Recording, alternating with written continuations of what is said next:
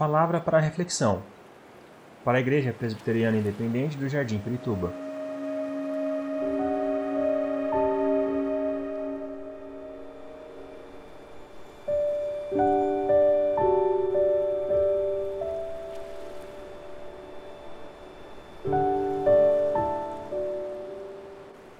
Graça e paz, meus irmãos e irmãs da Igreja do Jardim Pirituba. Hoje eu queria deixar uma mensagem com vocês em Gênesis capítulo 8, do versículo 18 ao 19. Então Noé saiu da arca com sua mulher e seus filhos e as mulheres deles, e com todos os grandes animais e os pequenos que se movem rente ao chão, e todas as aves. Tudo que se move sobre a terra saiu da arca, uma espécie após a outra. Eu coloquei um título aqui, é a sala de espera de Deus. A Bíblia está repleta de histórias compostas de duas partes. A primeira parte é o relato da promessa falada de Deus. A segunda parte é o cumprimento dessa promessa. Qual que é o problema? O problema é que entre a primeira e a segunda parte, geralmente há um tempo de espera. Noé teve de esperar durante um tempo muito razoável, uma circunstância não muito boa, dentro da arca. Ele ficou confinado dentro da arca. Ele, sua família, os animais permaneceram amontoados na arca por cerca de quase um ano. Em alguns momentos, Noé deve ter se perguntado se Deus algum dia cumpriria sua promessa. Nós estamos passando por isso, irmãos, mas com a certeza que Deus cumpriu a promessa que fez a Abraão, a Isaac, a Jacó, a todos eles. Deus cumpre aquilo que fala. Hoje a gente está passando por um período muito difícil de quarentena, enclausurado, sem poder sair de casa. Mas o que, que a gente acredita? A gente acredita piamente, sinceramente, que Deus está no controle de todas as coisas. O importante é saber se eu tenho certeza disso, que Deus está no controle. Qual que é a minha parte? Noé fez a parte dele. Ele construiu a arca. Levou muito, muito tempo para construir a arca. Uma arca longe de rio, longe de mar, mas ele confiou em Deus. O quanto eu confio em Deus? O quanto você confia em Deus a ponto de saber, repetindo, que Ele está no controle de todas as coisas. Por que, que nós vamos ficar amedrontados? Eu creio que não, mas receosos e fazermos a nossa parte. Qual que é a nossa parte? É procurar fazer aquilo que aquela organização sanitária diz para fazermos. Com toda a higiene, precaução, não ajuntamento, sem beijo, abraço, aperto de mão. Agora, por que isso? Porque eu não confio em Deus? De jeito nenhum. Justamente é pelo contrário disso. É porque nós cremos em Deus, temos que fazer a nossa parte. E não vamos ficar alarmados, irmãos, com tantas pessoas que mandam para você, mandam para mim, supostamente que é o final dos tempos, que é castigo de Deus. Vamos parar com isso. Temos que ter é crentes de Bereia, que leem, que estudam a palavra de Deus. Olha, nosso tempo, aguardamos a vinda de Cristo, mas nós podemos morrer hoje. A pergunta é: você está preparado para se encontrar com Jesus? Você tem certeza da salvação? É isso que importa. E o que, que nós temos que fazer? É orar e confiar em Deus. Então, irmãos, é isso que eu gostaria de dizer, sem alarme. Eu sei que todo esse confinamento gera uma ansiedade, o que, é que nós vamos fazer, mas nós temos que fazer. Não tem outro caminho, não tem outro jeito. O que, que nós vamos fazer? Orar e confiar em Deus e fazer a nossa parte.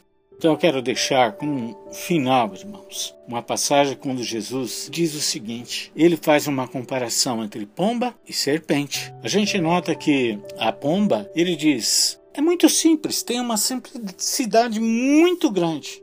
Então vamos ter isso de confiar em Deus e não se alarmar não dar ouvidos a tantas bobagens que nós temos ouvido e visto nos nossos celulares, YouTube e assim por diante, e ter a prudência de uma serpente. O que é uma pessoa prudente? é que ela confia em Deus, porque um dia ela entregou a sua vida ao Senhor e que Ele está no controle de todas as coisas. Não vamos ficar alarmados. Não podemos nos encontrar, não podemos nos congregar.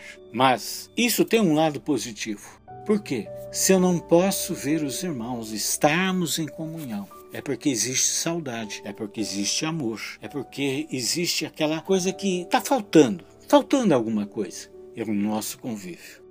Mas, irmãos, eu quero terminar. Vamos confiar em Deus. Sem essa de tanta preocupação e, e dar ouvido a esses profetas do Apocalipse. Conhece muito bem e falando do Apocalipse, mas não vive o Evangelho de Mateus. Então vamos cumprir a nossa parte, confiando em Deus, orando e fazendo a nossa higienização de forma muito equilibrada, levando a sério. Então eu oro que Deus abençoe cada um dos irmãos e das irmãs. Que Deus nos fortaleça, porque essa pandemia, esse vírus, vai passar como todos os outros já passaram. É só olhar um pouquinho da história e ver as pandemias que acometeram o mundo. E não foi o final do mundo. Então o vírus vai passar, todas as coisas vão passar, mas aqueles que confiam no Senhor, eles não passarão. A sua palavra não passará. Por isso, continue firme, inabalável, constante, porque onde quer que estejamos, nos nossos lares, Deus está conosco todos os dias. Isaías 41, 10. Eu sou o teu Deus, que te fortaleço, que te ajudo e que te sustento com a minha destra fiel. Deus abençoe cada um dos irmãos juntamente com as suas famílias. E que a graça do Senhor Jesus, o amor de Deus Pai Todo-Poderoso, que a comunhão e a consolação do Espírito Santo sejam convosco e com toda a vossa família, hoje e sempre. Amém. Senhor, nós queremos te agradecer, Deus, por essa palavra que nós acabamos de ouvir, Jesus, e que nós temos a certeza, Senhor, que o, o Senhor está no controle de todas as coisas, Deus. Obrigado, Pai, pela tua fidelidade, Deus. Obrigado, Pai, porque o Senhor é um Deus presente que nos sustenta, nos ajuda, Senhor. Obrigado, Pai, por tudo que o Senhor tem feito, Jesus.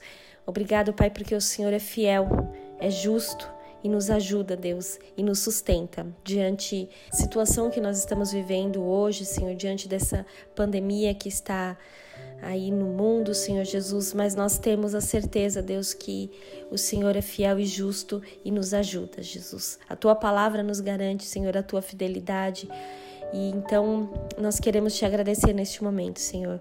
Nós estamos passando por este confinamento, mas estamos distante fisicamente dos irmãos, mas estamos hoje, Senhor, neste momento orando juntos, Deus, agradecendo por tudo, Deus. O que nós temos que fazer é isso, agradecer porque o Senhor nos sustenta, o Senhor cuida de cada um. Então, neste momento, Deus, nós queremos te pedir, Pai, a tua misericórdia, a tua graça sobre as nossas vidas, sobre a vida dos, dos nossos irmãos, Jesus, mas que nós possamos saber que o Senhor nos sustenta e que assim que nós que terminar esse, essa dificuldade, essa pandemia, esse vírus, nós podemos ter a plena convicção de que estaremos juntos na tua casa, orando, louvando e engrandecendo o seu nome, Jesus. Obrigado por isso, Senhor, e que nós podemos ter um, um, dia, uma noite de paz, da certeza, Deus, que nossa vida está em tuas mãos. Obrigado por tudo, nos abençoe, abençoe o pastor que trouxe esta palavra, abençoe todos os irmãos que estão ouvindo. É o que eu te peço, te agradeço em nome de Jesus. Amém.